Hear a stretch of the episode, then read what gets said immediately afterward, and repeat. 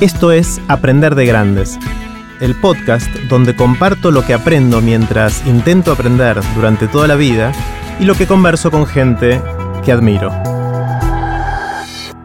Esta es la tercera y última parte de la conversación que tuvimos con Dalia Gutman. En esta parte le hice a Dalia el bombardeo de preguntas de Aprender de Grandes. Pueden ver los links que mencionamos en aprenderdegrandes.com barra Dalia. Los dejo con Dalia. Bueno, Dalia, te voy a hacer el bombardeo de preguntas de aprender de grandes. Dale, para que no quiero que me salga humo de la cabeza porque yo sé que me va a hacer pensar. Y si alguna no, no tengo respuesta, te digo. Vos pasás, vos pasás lo que quieras y tomate el tiempo. Las preguntas son cortitas, pero la respuesta puede ser cortita o larga, lo que vos Dale. Dale. Bueno, la primera es: ¿sobre qué cambiaste de opinión recientemente? Algo que pensabas de alguna manera y ahora pensás distinto. Yo todo el tiempo cambio de opinión, pero hay una que te lo quería contar a vos particularmente. Eh yo tenía un rechazo absoluto por el inglés. Y, yo, a mí, yo doy fe de eso. Sí, y empecé a estudiar inglés. No, ¿en serio? Hace... Esto es novedad total. Sí, exclusivo. Sí, em, sí hace... En realidad me había, me había salido una posibilidad de laburo re grosa que al final no se dio, pero que era ir a Londres a entrevistar a una actriz que yo admiro un montón. ¿En inglés? Sí. Y era como, ay, no puedo creer lo que, lo que la vida me puso ante mis y que si no sé, me lo voy a aprender. Me lo voy a perder, digo, si no. Si no... Y, me puse a estudiar a full y igual hace un mes y medio que estoy estudiando y, y, después no se dio esa posibilidad, pero digo, sí, está buenísimo aprender inglés. Y sí, y quise seguir igual. Em, así que bueno, un poco cambié de opinión acerca de eso. Y otro poco, hasta hace poco era muy cerrada, que solo me interesaba lo humorístico y ahora lentamente estoy como tratando de, de, no ser tan cerrada. ¿Qué más te interesa ahora? Ay. Ah. Eh, no, qué sé yo, estoy en una etapa más sensible, entonces como que las cosas sensibles me, llegan también. Yo antes quizás me negaba un poco a, todo lo que me generaba angustia o sensibilidad y estoy en una etapa que, estoy más sensible. Claro, está bueno. Mm. Em, ¿Qué opiniones tenés sobre el tema que fuera que sentís que son muy distintas a las opiniones de la gente que te rodea, de los demás? Ay, yo soy re rebelde con esas cosas, pero eh, no creo nada en... Eh, o sea, mi frase que toda la vida tuve es todo es relativo. Mm. Entonces no creo nada en las definiciones absolutas del estilo viste, por ejemplo, no sé, los bebés que escuchan a Mozart en la panza nacen más felices. Como que no creo nada. Son cosas muy marketineras que, la gente empieza a consumir a lo loco, le pone al bebé Mozart y creo que que a cada uno le hacen feliz y cosas distintas. Entonces a un bebito quizás le hace bien, a otro prefiere escuchar cumbia villera y le hace bien. Como sí pienso que a cada uno es como que eh, la fórmula de, la felicidad, si existiese, es absolutamente distinta para cada persona, por eso no existe, no existe que alguien te diga esto te va a hacer bien y esto te va a hacer mal. Mm. Está genial. Eh, ¿Qué te sorprende? ¿Qué, te asombra? ¿Qué es eso que cuando vas por la calle y ves decís, wow? a esa me costó. Es que todo, todo me asombra.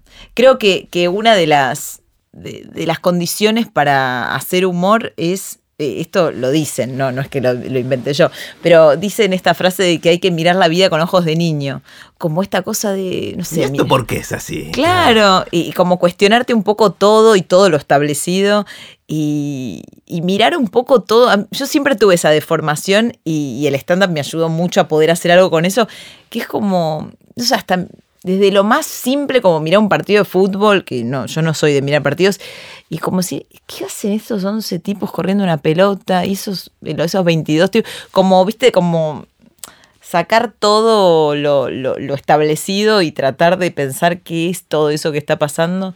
Em, yo soy muy sorprendida de la vida, como por ejemplo, no sé, vos me decís que hace 10 años laburás con alguien y es como que a mí me sorprende todo, como, como 10 años lo mismo y ninguno de los dos se quiso ir a la mierda.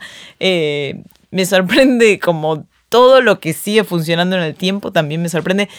Y no sé, todo, a veces hasta como prender la luz y que haya luz o abrir la canilla y digo, ¿qué, es esto? Mm. O en internet ni hablar. Eh, pero creo que es difícil esa pregunta porque casi nada no me sorprende. Ah, está buenísimo, está buenísimo. De hecho, es una señal de juventud. Que Ay, sí, el espíritu joven no debe perderse. ¿Tenés, Dali, alguna habilidad inútil? Bueno, aprendí hebreo de chica, ¿sabes? Y es inútil eso. Re, pobre. Yo no quiero, viste, hablar mal del hebreo, pero ni cuando, ni cuando fui a Israel en Tapuz, como la gente hablaba en inglés. Eh, y no, y recuerdo muchas canciones, letras de canciones.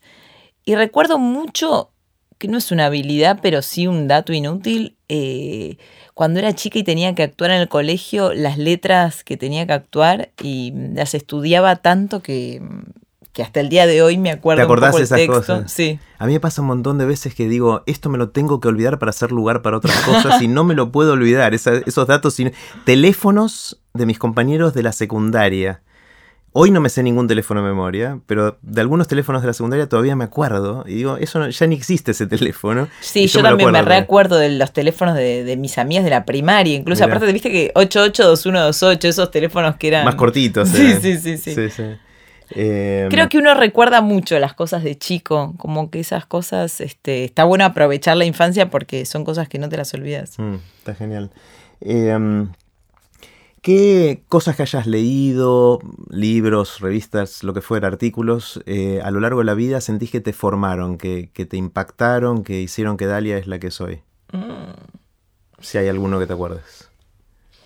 No, creo que nada, es, eso hizo que yo, es como un rejunte de todo.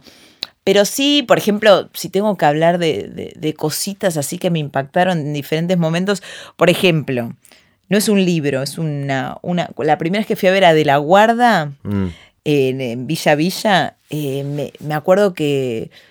Recuerdo la frustración que sentí cuando salí. Eh, porque yo digo, pero esta, yo estudiaba psicología en ese momento, nada que ver. Ni siquiera estudiaba locución. Yo terminé secundaria y me anoté en varias carreras, las, todas las dejaba. Y me acuerdo que fui a ver ese espectáculo y es un espectáculo donde todos vuelan por el aire, bailan, es como muy artístico y muy a los sentidos. Yo tenía 20 años aparte. Y yo decía, ¿cómo? Y me acuerdo de esto que, que cuando me fui en el colectivo pensaba como, qué suerte esa gente que se animó a vivir la vida que quería. Como que lo que yo tenía en la cabeza era eso, como eh, que tuvieron la valentía de, de, vivir la vida que se les cantó. Eh, y eso fue como, como una cosa así, como un despertador de, nena, hace algo con tu vida porque no está bueno lo que estás haciendo. Yo estaba, bueno, los tipos colgando ahí te inspiraron. Re, los tipos corriendo y dejando, como dejando todo ahí me, me reinspiraron. Después hay un libro que me viene ahora que es como muy autoayuda, pero que está bueno, que, que es Los Cuatro Acuerdos. No lo conozco. ¿Qué, qué dice? Lo leí hace mucho, y, pero siempre hay algo que. Mira, ni me acuerdo los cuatro, pero sí tienen algo de. Mm, esto de hacer las cosas con entrega y lo mejor que puedas y que después deja que el destino. Son como cuatro acuerdos así, como de honestidad ah, brutal con, vos, mismo. Claro, está bueno. Entonces me parece que yo soy muy así, que a veces igual también eh, tiro la toalla muy rápido, ¿eh? porque como digo, bueno, no tenía que ser y, no está bueno. A veces hay que ser más perseverante y es lo que estoy aprendiendo últimamente a, que a, tratar de insistir un poquito más cuando quiero algo. Eh, pero, mm, pero me parece que cuando, creo que es como algo que, que yo uso mucho en mi vida, que cuando sos honesto, eh, después los resultados no son lo, más importante. Es como lo importante es como haber hecho las cosas con honestidad. Y como que a veces soy excesivamente como honesta y no sé. O sea, honestidad y con lo, mejor que uno puede, ¿no? Como eso de dejar todo en la cancha, como los tipos de, la guardia que están ahí transpirando arriba tuyo. Sí, o asumo un compromiso y, y como, mm, no sé, como que como que casi nada puedo hacer a medias. Y eso lo hablaba con, mi marido el otro día, que a veces me siento como que no puedo más y es porque siento como que mm, no hay ningún rol que yo pueda soltar. O sea, yo quiero ser una gran madre, una gran laburante, una gran vecina, una gran hija. Y es como, y es agobiante, es como, piba, calmate porque estás, aparte, estás haciendo todo mal, porque lo querés hacer bien y no... Eh, pero sí, yo, soy muy de querer dar todo de mí. Si alguien, Dalia, te despertara a las 3 de la mañana y te sacudiera y te dijera, Dalia, ¿de qué trabajas? Me quiero hacer reír a la gente. No sé. Sí, eh, trabajo de... Yo, lo que a mí me mueve, eh, creo que una vez me pasó así una pelotudez, pero estaba, empezaba a hacer stand-up y había una pareja en la cola, porque yo antes como que los espiaba un poco, en la cola, atrás del escenario. Se estaban, se estaba repeleando y se estaban puteando y qué sé yo. Y después en, eh, la función se rieron mucho y salieron reabrazados y qué sé yo. Y creo que, que me gusta trabajar un poco de eso, de como de que la gente la, no sé, como que se lleve mejor. Después hay un chiste de Mafalda que, que siempre me, me, me caló hondo cuando lo leí, que es que ella estaba, ella quería ser traductora de la ONU para traducirle mal los discursos de un país a otro y que se amiguen todos. y tengo esa cosa muy pelotuda, es que como de, querer que como de que la gente se lleve bien y que la pase bien. Muy boluda. y el humor es un gran aceite social para eso, ¿no? o sea, ayuda a aceitar las relaciones. Sí, Sí, sí, pero a veces me siento boluda, ¿eh? Como me, siento como. Dalia, como la vida es otra cosa y vos sos muy romántica. Como. La gente. Algunos son muy hijos de puta, como que trato de, decírmelo. Eh, pero sí, soy medio. Eh, como que mi trabajo en un punto siento que es como. No sé, tratar de, que la gente la pase bien. Es, raro, pero un poco es eso. Ah, está genial. Eh, Viste que cuando nos juntamos socialmente, la cena, con amigos, todo eso, solemos contar anécdotas. La gente cuenta anécdotas, como la que contaste vos cuando fuiste a, España y trataste de vender tu monólogo y no te fue bien. ¿Cuáles son las anécdotas que contás vos? ¿Cuáles son esas que se repiten? ¿Hay alguna o algunas que, suelen estar siempre? Eh, tengo una que, viste que hay preguntas que siempre te hacen en una entrevista que yo trato más o menos de tenerla estudiada porque después ahí pensarla es un quilombo que la empecé a usar un poco bastante y después tengo otra que, que la conté mucho y cada vez que... Y, la conoce gente de mi entorno, entonces siempre cuenta... No sé, ¿te cuento alguna de las dos? O las dos, si quieres. Igual es como que no son grandes anécdotas. No, una, porque me pregunta mucho, ay, ¿cuál fue la función más rara que tuviste? Esas cosas, ¿qué cosas te pasaron raras en una función? Y, yo tuve muchos episodios en mi vida de lipotimia, que me bajaba, que hace mucho no los tengo porque tomo agua. Eso le quiero dar de consejo a la gente. Tomar agua te evita los episodios de lipotimia.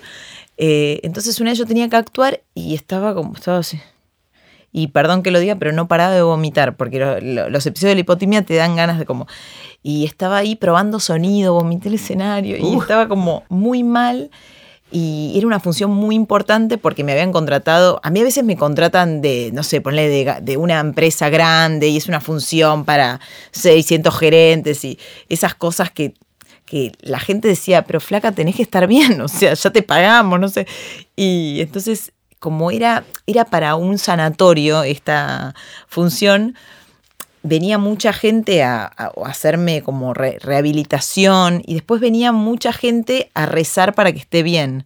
Venía gente como, venía la, la, la moille con el coso del rabi, del estampita del no, no está mal dicho la estampita. No sé cómo se dice, pero... Del rabino, me decía, después venía otro y me decía, ay, Padre Nuestro, ¿qué estás haciendo? Todos, yo estaba tirada en una camilla. Pensaban que te estabas muriendo como que todos me, me, hacían reiki, todos me hacían como... pero fue increíble porque es como que vinieron como siete personas distintas y cada una me hacía algo para que yo pueda hacer la función. Y en un momento, como yo estaba así, ¿viste esos días que tenés que estar en tu cama? Porque yo estaba así y de repente me paré, me senté así, dije, ya estoy bien. Como que digo, no sé qué pasó, pero evidentemente algo de todo lo que hizo esta gente eh, funcionó, porque entre No sabes cuál, es una lástima que no sepas cuál, porque entonces ahí sabemos a quién hay que seguir, claro. Pero hay una, chicos, hay una que es posta. Pero me paré así y dije, estoy bien. Y la función estuvo espectacular. Después era como que estaba en el mejor momento de la vida. Eh, pero bueno, esa, esa fue una función muy rara. Eh, y después la anécdota que cuento mucho es, hay una que me pinta muy porque la, verdad es que después yo laburé en los medios y todo, pero yo de chica venía de una familia que nada que ver con esto. Entonces yo quería entrar en los medios, pero no sabía cómo. Viste que cuando sos de alguien que no tiene a nadie en los medios, no sabes, son extraterrestres lo de la televisión. Sobre todo cuando yo era chica, porque ahora me digo que va cualquiera, pero cuando yo era chica era como seres de otro planeta. No estaba Twitter que sabía su vida privada, no sé. Entonces yo era un poco de ir a las tribunas de los programas muy papelón y participé de un montón de, programas y qué sé yo, y un día fui a, participar al precio justo eh, con Fernando Bravo. Esta es otra anécdota, ¿no? Que conté mucho.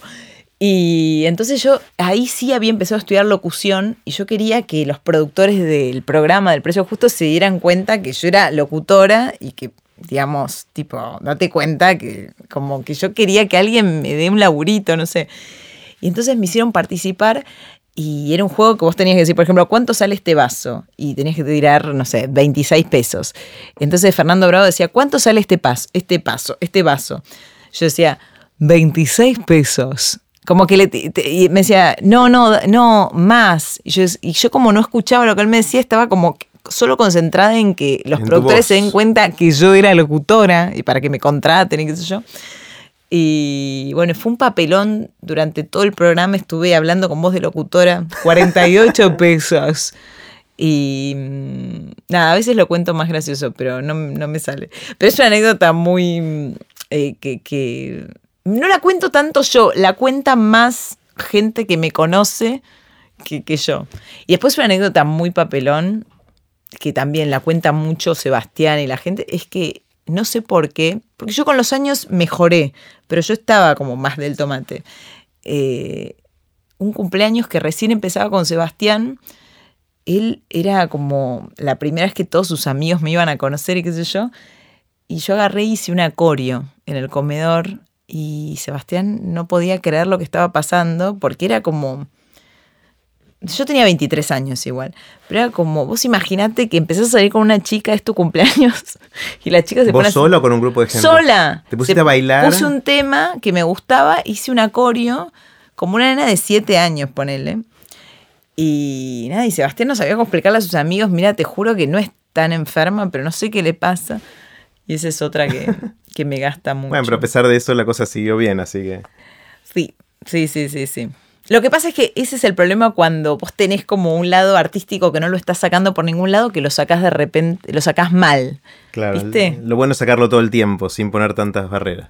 No, como que a veces si yo no fuese que tengo una función una vez por semana, lo sacás en mal, lo sacás en lados que no van. Entonces, como lo que me pasaba mucho a mí es que yo, como la locura, la sacaba eh, así como eh, en lugares que no iba a sacarla. Mm. Por eso está bueno que ahora como que la, junto todo y la pongo los jueves a la noche en el escenario. ¿Seguís haciendo las funciones? ¿Vas a seguir o dijiste la última ayer? No, no, la última ah, que, hice, pero no, no. seguís los jueves en Belma, ¿no? Sí. Bueno, buenísimo. Se llama Cosa de Minas. Eh, voy a poner el link en aprenderdegrandes.com barra Dalia, así la gente puede ver. ¿Qué más puedo decirle a la gente que vea? ¿O dónde te pueden encontrar? Si te googlean, supongo que hay un montón de cosas. Tengo redes, sociales, en Twitter, arroba Dalia Gutman con doble N. Soy bastante twittera. Eh, y en Facebook. Soy. No, como que a veces me olvido, ¿viste? No es que estoy enfermamente, pero. Pero me. Suelo, como sé yo, una vez cada dos, tres días, me, sí o sí algo voy a postear. Buenísimo. Bueno, voy a poner esos links entonces para que todos lo puedan ver. Dalia, gracias. Un placer conversar con vos. A vos, gracias. Ahora sí, así terminamos la conversación con Dalia Goodman. Pueden ver los links que mencionamos en aprenderdegrandes.com barra Dalia. Recuerden que pueden suscribirse para no perderse ningún episodio de Aprender de Grandes en aprenderdegrandes.com. Los espero en el próximo episodio de Aprender de Grandes, cuando les cuente lo que aprendo en mis intentos por seguir aprendiendo durante toda la vida y en las conversaciones que tengo con gente que admiro. Chau.